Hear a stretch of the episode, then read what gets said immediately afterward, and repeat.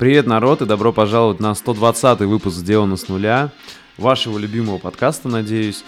И мы завершаем 12 сезон, как обычно, э, с э, моим соло, можно если так сказать, выступлением перед вами. Темой этого выпуска э, я выбрал анализ моих самых больших неудач по разным сферам жизни. Знаете, как вот это колесо баланса, в которое я уже рассказывал, что я в него не верю, что в том плане, что Э, чтобы ты был максимально сбалансированный. Но это колесо очень удобно для анализа разных сфер своей жизни и понимания вообще, где ты находишься. И начать вообще хочется с того, чтобы сказать вам большое спасибо, поблагодарить вас, потому что, ребята, кто-то из вас со мной уже почти 6 лет, кто-то почти 5, потому что 5,5 лет назад я оживил этот канал, начал активно вести его, а 4,5 года э, открыл этот подкаст.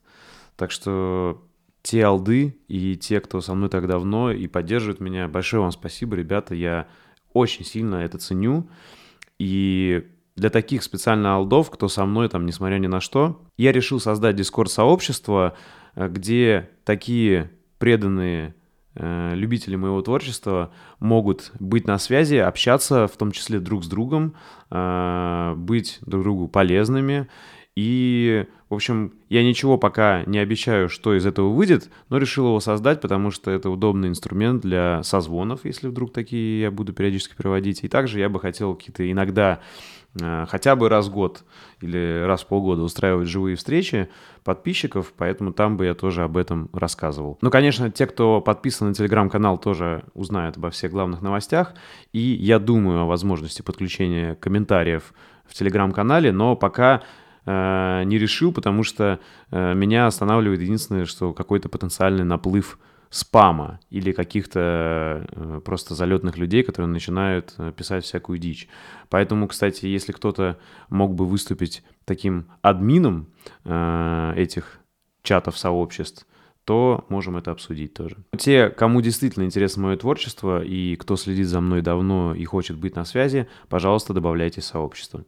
Также хочется немного рассказать про то, что произошло за 4 месяца, пока мы не виделись с вами в таком формате. Ну, во-первых, я снял свой второй документальный фильм большой э, «Скрытое влияние» про явление манипуляций, и вы очень позитивно его восприняли, чему я рад, потому что это действительно одно из самых популярных и э, по всей статистике э, крутой, с крутой отдачей э, моих видео за этот год. Кто не видел, то обязательно посмотрите «Скрытое влияние». Э, то есть теперь, наверное, можно менее скромно называть себя режиссером, документалистом, любителем, но пока что я все равно еще оставляю эту приставку «любитель», потому что э, все-таки э, ну, я не занимаюсь, я не зарабатываю на документалистике деньги. Пока что. Но, может быть, это исправится. Если я начну на этом зарабатывать, тогда, наверное, можно будет сказать, что я уже прям без приставки любитель. Также за это время я снял короткометражку про Питер, снятый на пленку. Наоборот, это видео посмотрел очень мало народу, и я бы хотел это исправить, поэтому если вы еще не видели, то обязательно посмотрите. Ну, для меня это одна из моих любимых работ. Еще я побывал на киноплощадке настоящей, на съемке полнометражного художественного фильма «Вдохновение» режиссера Константина Иронина. Костя, если ты смотришь, еще раз большое спасибо, что позвал и пригласил. Для меня это был, конечно, очень богатый опыт. Я впервые увидел за кулисье э, киноплощадки, киносъемок. У меня был доступ к любым специалистам, я мог подходить, спрашивать, был на короткой ноге с самим режиссером, то есть мог задавать вопросы. Я ходил там, постоянно выписывал, э, что-то помечал себе, и это, конечно, очень классный опыт. Также я исполнил свою мечту и свозил свою семью и моих родителей э, в отпуск большой по Кавказу. Об этом тоже есть видео, кто не видел, посмотрите. Это прям была одна из моих мечт, и я ее исполнил. Ну и не менее важное событие, что на днях мой сын начал спать в отдельной комнате в детской и еще начал ходить в горшок. Ура, это победа. Ну и последнее событие, которое произошло, и я думаю, это уже плавно подводит нас к теме этого выпуска, это то, что на этом канале за эти 4 месяца произошел спад просмотров, и я думаю, многие это заметили – по сути, я начал возвращаться к доковидным временам, когда у меня был еще небольшой канал по количеству просмотров э, именно новых видео. Старые видео по-прежнему набирают много. И можно ли назвать это неудачей? Наверное, можно. Э, и, ну, я просто начал к этому относиться э, философски, и поэтому давайте как раз к теме неудач порассуждаем. В целом мне нравятся две мысли по поводу э, неудач. Первая мысль это старая такая, не знаю, поговорка, что если жизнь дает тебе лимоны, то сделай из них лимонад. И я бы хотел порассуждать о каких-то ситуациях, где грубо говоря, жизнь подкинула проблем, и если я извлек из них какие-то э, успехи, а если не извлек, то хотя бы как-то чему-то научился.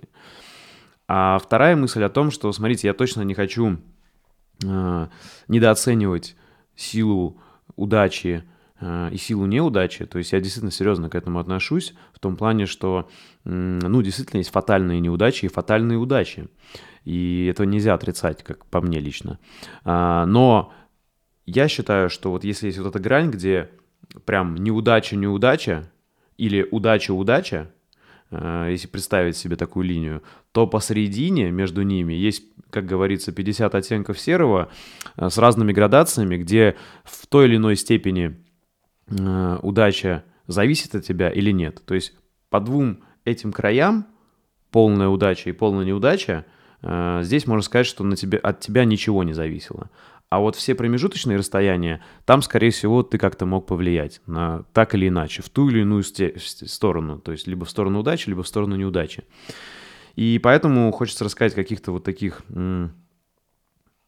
э, событиях в моей жизни, э, которые я старался анализировать и, ну, если не превращать их Э, в лимонад, грубо говоря, эти лимоны, то хотя бы сделать какой-то положительный вывод.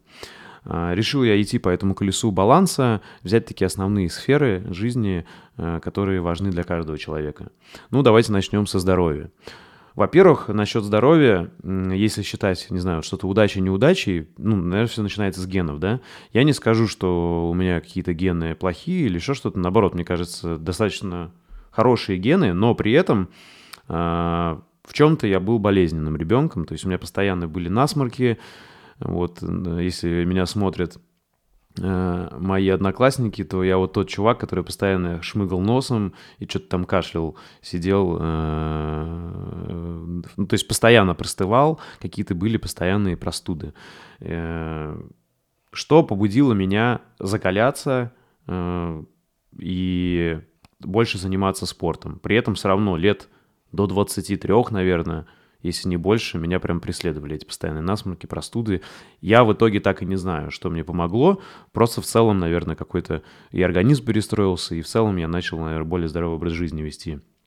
Также у меня постоянно были всякие э, проблемы с желудком, гастрит я заработал еще в школе, наверное, классе восьмом, потому что неправильно питался. И в итоге это меня привело к тому, что я стараюсь максимально правильно питаться. Конечно, я там могу съесть бургер, люблю всякую такую еду, но делаю достаточно редко, э, потому что я научен горьким опытом, то есть еще э, в школьные года э, я понял, что такое гастрит, жесткая боль и имею в виду в животе, в желудке. И после этого понял, что просто надо следить за здоровьем. И еще были какие-то постоянно, знаете, мелкие травмы, которые точно можно было бы назвать и отнести к неудачам, какие-то переломы, вывихи, там пальцев ног, э, переломы, переломы ребер, э, какие-то травмы, которые там на ватрушке я падал, э, ударялся копчиком и так далее. Короче, преследовали меня всякие такие неудачи, и в целом, наверное, это выработало во мне привычку просто заниматься физкультурой и укреплять мышцы. Э, то есть чаще ходить в спортзал, э, там потом боксом занимался, э, и в целом турниками довольно много. То есть в целом, если вот взять вот, вот это, наверное, три основные сферы, которые меня беспокоили, я просто из них старался... То есть тут, понимаете, легко очень уйти в такие размышления, мысли, вот я неудачник, вот там, блин, не повезло, вот есть здоровые люди, а вот у меня вот так. И можно себя загнать прям, ну, я понимаю, мне эти мысли знакомые, что вот что же не так у меня там со здоровьем и так далее. Э, но на самом деле, ребят, стопроцентного здоровья нету, и просто вы не знаете, у кого какие проблемы, о них редко рассказывают. И моя мысль такая, что в целом я сейчас понимаю, вот и смотря на ровесников, вот мне почти 35 лет, сейчас 34, но скоро будет 35, и я понимаю, что в целом здоровье у меня неплохое по сравнению с многими. Поэтому какие-то такие выводы я здесь сделал. Также тут, наверное, можно отнести к здоровью то, что в 21 год я резко начал лысеть, и я думаю, это стресс для каждого, представьте себе, для молодого человека. А, но вот как-то к этому времени, наверное, я уже какую-то базу хороших убеждений э, выработал и достаточно безболезненно это пережил, хотя, конечно, было стрессово нервно, там, первые полгода, но потом я просто сходил, я помню, к трихологу, и он мне сказал, чувак, это просто гены, вот так. Так что вообще не парься, что бы ты ни делал, ну, ты полысеешь. И все, я принял это, э, соответственно, начал все короче-короче прически носить, и в итоге вообще вот сейчас бреюсь под лезвие. И э, мысль моя какая, что из этого, из этого лимона какой лимонад я сделал? Э, то, что, как ни удивительно, после этого события у меня... Э, я стал уверенней, э, я стал лучше общаться с противоположным полом, в том плане, что почему-то и внимание ко мне стало больше. Не знаю, возможно, я стал более мужественно выглядеть, потому что до 21 года я был прям, ну, смазливый такой чувак. Э, не знаю, надо приложить какие-нибудь фотки, возможно, найду старые, где с длинными волосами.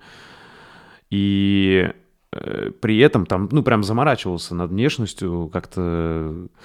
Э, то есть там беспокоился, что там с прической, еще что-то. Сейчас прям я уже забыл все эти ощущения. Но, в общем, я к тому, что на самом деле это не мужественно нифига, так сильно заморачиваться над прической и вообще над внешностью, как я это делал э, в подростковом-там до 21 года возрасте. И э, просто я начал... И, и при этом и какой-то, знаете, э, стиль э, и вкус у меня тогда был хуже чем потом. Когда... То есть я стал больше развивать свой вкус, больше развивать свой стиль. Это стало даже частью моей индивидуальности, да, вот что я такой лысый.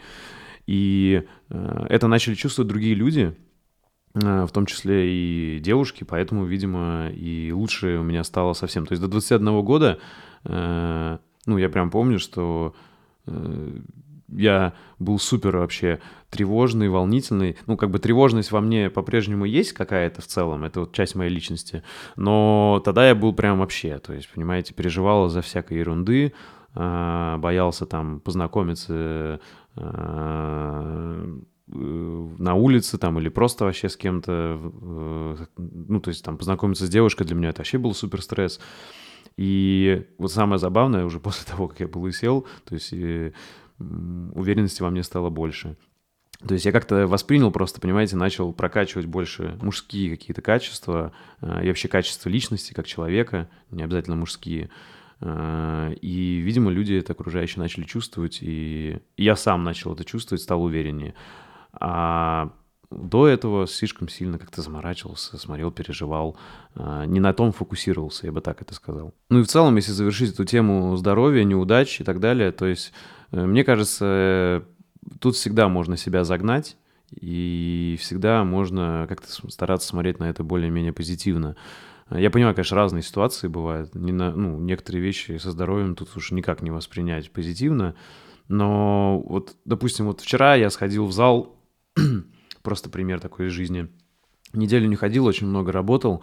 Сходил в зал и в самом начале тренировки неудачно взял вес и потянул себе спину, прям с хрустом очень неприятно. То есть, э, и все, у меня сейчас болит спина, поясница, и кто знает, кто занимается спортом, там, э, тот, ну, наверное, понимает это ощущение, супер неприятно. Это, грубо говоря, ты выбыл на неделю из тренировок, наверное, точно, минимум еще раз. И вот ты начинаешь думать, блин, ну что за неудача, что я неудачник такой, да, там неделю не занимался, пришел, и сразу опять какая-то травма и типа я опять выбыл. Ну, можно себя такими мыслями загнать. Но с другой стороны, ну ты понимаешь, ну блин, ну это жизнь, тут не бывает идеально. А, там также э, ну, дерьмо случается, так сказать. И вот там вторая проблема, которая меня сейчас беспокоит, это какие-то непонятные высыпания, что типа аллергии, которые у меня уже несколько лет э, после ковида, кстати, появились, преследуют. Вот, Возможно, вы видели на некоторых видео, это заметно прям. Вот у меня краснеет века, красный глаз опухает, и зайды появляются, короче, тоже краснеют. И я уже сколько по специалистам ходил, разбираюсь. Пока что у меня догадки, что это связано с молочкой. Я почти исключил вообще молочку. Точнее, сейчас я полностью исключил молочку. Но периодически все равно они возникают, и я не понимаю, возможно, это не связано с молочкой. В общем, у кого были такие проблемы, зайды, какие-то покраснения глаз, э, поделитесь опытом, э, как вы это вылечили, потому что я уже два года э, с периодичностью пытаюсь в этом разобраться и пока не разобрался. То есть и к дерматологам, к аллергологам хожу по возможности, естественно. И вот пока не нашел ответ. Ну, в общем, резюме такое. Э, в целом я считаю, что здоровье нормальное, э, и выводы какие здесь? Всегда можно сфокусироваться на своих недостатках здоровья и э, просто загрузить себя настолько, что будет казаться, что ты полный неудачник. И всегда можно постараться нивелировать все свои неудачи в здоровье. Соответственно, если это какие-то внешние от природы, э, да, скажем так, не самые удачные гены. Вот, допустим, я э, метр шестьдесят восемь ростом, и, то есть, ну, это не очень невысокий рост для мужчины. И, соответственно, ну, из-за этого я тоже э, в молодости часто чувствовал дискомфорт. Все друзья у меня больше меня там на голову или на полторы. И Э, ну, просто потом ты начинаешь прокачивать какие-то другие качества и понимаешь, ну, принимаешь просто какой ты есть, и все. И э, развиваешь то, что можешь развивать, а то, что не можешь, э, ну, сильно не заморачиваешься над этим. И в итоге, ну, то есть, честно, я вообще не чувствую э, сейчас, э, и уже не помню, ну, я думаю, как раз-таки, когда я облысел, после этого я и перестал чувствовать какой-то дискомфорт из-за низкого роста. То есть у меня вот жена моя выше меня, Э, и в целом, э, то есть я говорю, вот меня окружают люди, многие выше меня, и я никак не чувствую себя по этому поводу э, дискомфортно. Соответственно, по поводу каких-то таких вещей, как там проблемы с ЖКТ или проблемы с насморками, простудами, то тут я просто выбрал путь закаля... закаляться, правильно питаться, а, а насчет травм, то ты просто обрастаешь опытом, и когда ты их получаешь, ты э, каждый новый раз э, уже легче их переносишь. Это как э, шрамы, грубо говоря, которые делают тебя сильнее. Все, что не убивает, делает сильнее. Следующая большая сфера жизни, которую хочется обсудить, и неудачи в этом, это отношения. И ну, тут, наверное, хочется начать с того, что я был очень застенчивым. Э, это вот, не знаю, там, часть воспитания или природы моей. То есть э, с мужским полом я всегда там знакомился, общался нормально, а с противоположным прям был застенчивым, стеснялся чего-то. Э, возможно, как раз вот какие-то были там комплексы в детстве, типа там низкого роста или еще чего-то. И тут я просто также начал силой воли в себе прокачивать э, вот это вот преодоление этого, этой стеснительности. Потому что я искренне считаю, что э, стеснительность и скромность две разные вещи. Скромным быть человеком это всегда, неважно, там девушка, парень, это э, хорошее качество, а вот стеснительность для мужчины это негативное качество, на мой взгляд. И, соответственно, я это понял, э, наверное, в подростковом возрасте, начал себе это как-то волевыми усилиями э, преодолевать. То есть начал просто Э, здороваться с соседями, там, общаться с продавцами. И как-то постепенно вот так вот начал преодолевать себе эту застенчивость и э, к тому, чтобы социализироваться. Особенно активно у меня это было в институте, когда я начал просто ходить на разные вечеринки, тусовки, э, и просто знакомиться с множеством разных людей, общаться, и таким образом какую-то в себе тоже уверенность прокачивать. Ну, и, конечно, для меня с детства было один из главных страхов — это публичное выступление, когда я выходил э, в классе рассказывать стихотворение, я пипец как волновался, там 10 раз потел, нервничал, в общем, чувствовал себя максимально неловко.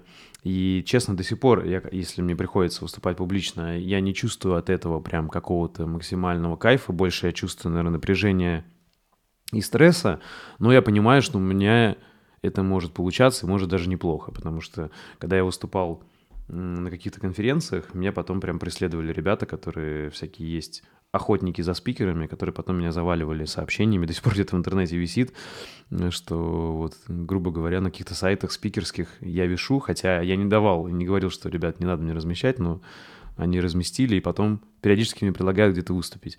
Но я просто э, понимаю, что это отдельная какая-то деятельность, спикеры, которые ходят по конференциям постоянно, и мне это на данный момент неинтересно. И, и добавлю, что я до сих пор э, чувствую много стресса из-за публичных живых выступлений, поэтому мне ближе какие-то э, либо работа в творческих командах, либо э, вот так вот через видео. Ну, также про отношения можно сказать, что у меня было несколько неудачных отношений, травмирующих, э, в том плане, что там мне сердце разбивали, и по геям чего э, стало, что я чуть Э, не женился ни на той женщине. Я сделал предложение, это было прям, как, знаете, в фильме каком-то комедии. То есть я сделал предложение уже там, и согласились на предложение, согласилась девушка, уже друзьям рассказал, уже назначили родственникам, назначили там дату и время, и потом я узнаю, что вот человек меня не любит. И а, грубо говоря, там, э, сбежавшая невеста, можно так сказать, э, как реально из комедии какой-то. И, конечно, это был жесткий стресс, э, социальный какой-то такой, знаете, позор. И... Но теперь, когда потом я встретил свою жену, мы создали семью, у нас прекрасный сын, то я понимаю, насколько мне повезло и насколько Бог меня уберег от тех отношений, в которые я чуть не вступил, именно уже серьезных в плане семейной жизни потому что, ну, это была бы полная жесть. Э, я понимаю, насколько, ну, насколько мне повезло. То есть это вот как раз о том, что, знаете, э, как некоторые события в моменте ты воспринимаешь как жесткую неудачу, позор какой-то, а потом через время понимаешь наоборот, что это была удача. Вот это именно из таких случаев. Потому что э, та девушка была с Украины, и, соответственно, я никогда не хотел переезжать в другую страну жить, но мы рассматривали вариант жить на две страны, грубо говоря. И я понимаю, что если бы это произошло, и потом бы вот все события, которые сейчас происходят, то это была бы полная жесть для меня. То есть я максимально сочувствую людям, у кого вот э, семьи такие э, из разных наций состоят, и которые еще и конфликтуют. Но это просто, ну, это ужасно, я не знаю, как это другим словом назвать. Э, при этом, ну, я, конечно, надеюсь, что те люди, кто в итоге создали семью, и э, у них хватит силы преодолеть все это. Вот, как-то так. Но сам я лично очень рад, что у меня в итоге именно не сложилось со всеми, с кем у меня не сложилось до, и сложилось именно с моей женой, потому что, ну, это прям подарок для меня, Господа. Э, ну, никого лучше, чем Э, моей любимой жены для меня нету. Я это прям знаю сейчас на сто процентов. И, ну и самое главное, что я счастлив сейчас в отношениях максимально, и все какие-то неудачи, в отношениях, которые были до этого, я воспринимаю просто какие-то страшные сны из прошлого. Сейчас понятно, проблемы другого уже уровня, да, там, как воспитывать ребенка, как э, выстраивать отношения между каждым, да, участником семьи, то есть ты с женой, ты с ребенком, э, ребенок с женой и так далее, вы все вместе втроем, э, э, какие-то трудности преодолевать уже больше вот именно уровня бы быта семейного, да, как там, куда вместе Э, как вместе досуг строить, да, вместе и по отдельности и так далее. Но в целом это, как сказать, приятные заботы для меня. Э, это, как сказать, здоровые заботы, здоровые какие-то задачи, которые надо решать э, в семейной жизни, к которым я всегда шел и которых всегда хотел, а, а не тот всякий гемор и вынос мозга, которые у меня были в каких-то вот там уже этих реально историй из прошлой жизни и страшного сна. Поэтому, ребята, я просто что тут хочу сказать. Я действительно лет, э, ну, получается, я женился в 32 года, э, сейчас мне 34, вот скоро будет 35, скоро, грубо говоря, будет 3 года, как я женат. И до 32 лет, пока я не встретил свою жену, ну, ребята, у меня действительно были мысли, что, блин, я неудачник в отношениях. Ну, то есть у меня столько людей вокруг, э, ну, точнее, и самые близкие мои люди уже были давно в отношениях семейных. Кто-то, конечно, развелся, кто-то нет, по-разному. Но в целом я видел, что у всех там э, семья, дети, все хорошо, а я какой-то, блин, как будто не такой, да, что со мной не так, типа, блин. И начинал вот искать какие-то в себе проблемы, ковыряться. Но сейчас я просто понимаю, что, ну, действительно просто не везло, э, а с другой стороны, возможно, вот таким образом Бог мне давал понять, чтобы я максимально ценил э, то, что я получил сейчас, э, свою жену, свою семью. И, возможно, действительно мне нужно было пройти этот путь, да, уроков, неудач, разбитых сердец, чтобы прийти к тому, что у меня есть сейчас, и максимально это ценить. Как-то так я к этому сейчас отношусь, поэтому тут хочется сказать, ребят, вот кто и смотрит, неважно, девушки, парни, да, и кто чувствует себя неудачником в отношениях, знаете, что э, нет, ваш человек есть, и главное не ожесточить сердце и э, продолжать э, верить в любовь и быть открытым к этому. Да, это всегда риск, да, это всегда э, шанс, что вам разобьют сердце, но э, иначе какой смысл, как говорится? Ну, без любви жизнь э, максимально пресная и неинтересная. Поэтому прошу вас просто не ожесточать сердца и верить, что ваш человек есть, вы его найдете. Следующая большая сфера, э, которой можно посчитать себя в чем-то неудачником, Э, каждый может да, найти, наверное, такие неудачи. Это карьера, бизнес э, и все, что с этим связано.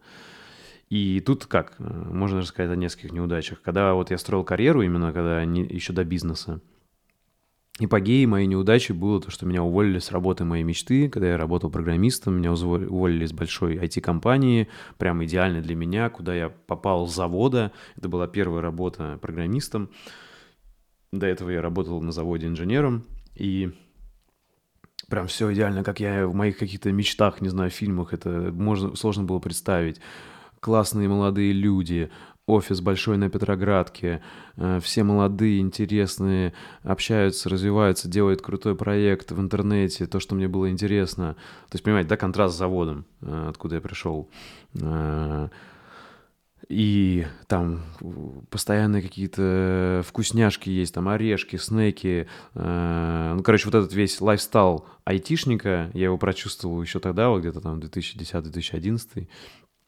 Э, то, что сейчас уже норма для многих айтишников, тогда для меня это было супер бум, ну что типа вот как так вот можно жить и работать, да, то есть типа э, не как жестко на заводе по 12 часов смена или там в офисе 8-часовой жесткий день, а тут можно, кто-то приходит раньше, кто-то позже, и вообще максимальная гибкость, свобода. И я прям вкалывал, я сидел там, оставался специально после, меня никто не заставлял, я хотел, ну, прям максимально вкладывался, хотел остаться в этой компании. И меня уволили. Э, короче, не, не смог я как-то договориться, видимо, с своим руководителем. Не знаю, по какой причине, просто меня в итоге уволили. И для меня это была, конечно, травма. В этот же день тогда еще э, это было супер epic fail. Я помню, я еду грустный на метро домой, и в этот же день меня бросает та девушка, с которой я тогда встречался, и еще я еду домой, э, тогда я жил с бабушкой, э, короче, вот еду к бабушке. И тогда я чувствовал себя супер неудачником, тоже как из какого-то фильма, типа, меня уволили, от меня ушла девушка, и я живу с бабушкой. И, соответственно, сейчас я только понимаю, что, блин, как глупо. Сейчас бы я рад был провести день с бабушкой, э, потому что это были супер, ну, бесценные дни. Бабуля моя — это одна из самых светлых и добрых, искренних людей, кого я знал. А, поэтому сейчас, конечно, я все дни, проведенные с ней, вспоминаю только с радостью. Но тогда я ехал, да, вот был, как сказать, эгоистом, наверное, в чем-то. Ехал и прям, я помню, у меня прям э, глаза наливались э, слезами в этом метро. Я думал, блин, какой это неудачник, да. Сейчас я понимаю, что, конечно, это все мелочи жизни, которые э, я рад, что я их преодолел переосмыслил. И тогда я смог вот эту какую-то обиду, расстройство трансформировать в позитивную энергию и начал с усилием работать и э, развиваться. И уже через неделю нашел новую работу, и там уже все было хорошо. А, после чего, после этой работы я уже уволился, и мы начали с моим другом первый бизнес, нашу веб-студию. Ну и дальше уже про неудачу в бизнесе, да, то есть до веб-студии мы с другом пробовали несколько бизнесов. Я отдельно, он отдельно, плюс мы совместно. И до веб-студии все они были неудачные. Мы около четырех бизнесов закрыли. Там разные интернет-магазины у нас были. Интернет-магазин орехов, интернет-магазин обуви, интернет-магазин спортивной одежды. Э, короче, еще какие-то у нас попытки были, все позакрывали. А, соответственно, вот тоже можно было бы, да, как сказать, все, я неудачник, бизнес не мое, и забить. А мы продолжили, и в итоге у нас сначала получилась веб-студия, а потом уже школа Love School, от которой на данный момент я еще до сих пор занимаюсь. Также потом параллельно уже с Love School я пробовал еще один стартап, а, на который потратил около миллиона рублей, Music Fitness, это музыкальная онлайн-школа, YouTube-канал до сих пор существует, э, он даже полезный, может быть, кто хочет, может посмотреть, там базовые уроки по ударах, ударным, по гитаре, а, и по вокалу. И, в общем, мысль моя какая, что, ну, это тоже была неудача, э, что у меня не получилось запустить проект, я потратил деньги, распустил команду, но именно благодаря той неудаче я начал этот YouTube-канал, а впоследствии подкаст, потому что э, я решил, окей, у меня нету сейчас денег, я все потратил на операторов, и я буду учиться сам, как снимать. И вот, ребята, до сих пор смотрите, учусь, и вроде неплохо получается. Оказалось, что к этим вещам у меня есть способности. А если бы тогда у меня эта неудача не произошло, возможно, я так бы никогда не открыл в себе не узнал, что у меня есть способности к видеосъемке, к режиссуре, к операторскому мастерству.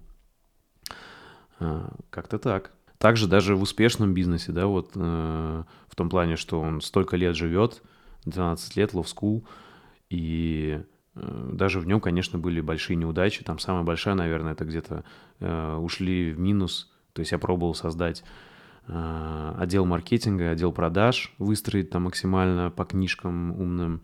И не получилось, э, там ушли в минус где-то, наверное, в районе 5 миллионов. Э, и вот тоже такой был опыт, тоже получается неудача, да, в бизнесе. Э, но удалось ее преодолеть. Ну и получается, что вот если взять карьеру, да, и смотреть, вот было куча неудач разных, там, от увольнений до закрытия бизнесов и проблем в бизнесах. Но э, в итоге за эти 12 лет там моей карьеры я построил карьеру в онлайн-образовании, э, в предпринимательстве, соответственно, в медиа, в создании контента.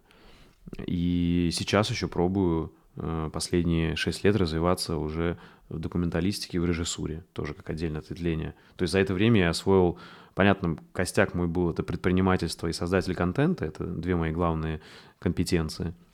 Но параллельно я осваивал много различных других э, дисциплин, да, есть, так можно сказать, профессий, там, да, и программиста, и маркетолога, блогера, э, там, SMM-специалиста, э, руководителя, э, видеооператора – Э, подкастера и так далее. Если какой-то вывод сделать из этого, сейчас я, конечно, нахожусь на перепутье, то есть на данный момент я по-прежнему занимаюсь, э, получается, тремя, тремя большими проектами. Э, первый — это Love School, второй — это YouTube-канал, третий — подкаст. Подкаст и YouTube-канал, конечно, пересекаются очень сильно. И до конца этого года я точно буду совмещать в себе две эти деятельности, но в новом году я думаю все-таки сделать акцент на что-то одно. И, в общем, как, как это произойдет, я точно вам сообщу, вы это узнаете. Вот, но на данный момент я совмещаю. Как вы поняли, за три последних года многое что меняется, да, многое что зависит от обстоятельств, которые от нас не зависят, от мировых. И, соответственно, мне до сих пор вот сейчас на перепутье в карьере, я не могу сказать, кем точно я в итоге буду там, предпринимателем, режиссером, блогером, подкастером. А, но могу сказать одно точно. Я буду создавать и делать все для того, чтобы создавать качественный контент и качественные продукты. И поэтому, как уже там я буду называться, это второе, третье э, для меня по важности слова. Главное, что эти качественные продукты и контент будут полезными для вас, мои дорогие зрители. В общем, надеюсь, что при следующей нашей встрече в таком же формате э, соло-подкаста у меня будет больше конкретики про мою карьеру. Пока вот, как видите, такие, такое перепутье. Но я думаю, что это нормально, особенно в такие турбулентные времена, как сейчас. Следующая большая сфера, э, в которой многие чувствуют себя неудачниками, и в которых в том числе были неудачи у меня, это финансы. И как вы уже поняли из предыдущего пункта, я терял деньги, э, потому что меня увольняли, я терял деньги в бизнесе, у меня мошенники уводили деньги, Э, мне отключали монетизации, да, из-за санкций и так далее, что тоже становилось большим ударом. И, э, в общем, разные были э, события, которые могли ударить по кошельку и ударяли, и ударяют. А, но меня научило... Все эти лимоны научили меня следующему лимонаду. То есть я не мастер в финансах э, и инвестициях, но, в общем, я придерживаюсь двух правил. Первое, я инвестирую в недвижимость. И второе, я стараюсь держать как минимум в двух банках два разных вклада. Также раньше третье, что я делал, это держал эти вклады в разных валютах. То есть помимо рублей, евро и доллары. Но Э, последние два года э, я распродал все это, у меня остались только рубли. Теперь я хочу опять постепенно возвращаться, и, соответственно, только теперь я еще хочу юаней добавить китайских, а евро и доллары, ну, скорее всего, позже, когда уже как-то к России э, больше э, будет опять снова поворот, в чем, я уверен, рано или поздно он будет. Поэтому главное, чему я научился про финансы, это не держать все яйца в одной корзине и диверсифицировать риски. Соответственно, э, иметь несколько источников дохода. И вот моя, мой опыт и переживание разных кризисов и жизненных ударов показал мне, что это очень правильная стратегия, потому что там, до 24 февраля у меня было около шести источников дохода различных. Там основной, понятно, это бизнес. Там дальше YouTube, подкаст, э, там, магазин пресетов, э, там монетизация одна, монетизация другая, э, Patreon и так далее. Потом резко после 24 февраля срубилась где-то половина, если не больше этих источников. Потом в какой-то момент, там, когда просели одни источники связаны там с YouTube, с подкастом, э, мне бизнес выручил, потом там, не знаю, когда были сложные времена в бизнесе, э, то наоборот на подкасте э, начали приходить классные клиенты и так далее. То есть если бы у меня был один источник дохода, ну, это было бы очень тяжело, особенно когда ты семейный человек. А так вот как-то, не держа все яйца в одной корзине, удается балансировать, переживать кризисы, чему я очень рад. Следующая сфера по этому колесу баланса Э, это творчество-хобби, там интересность, яркость жизни.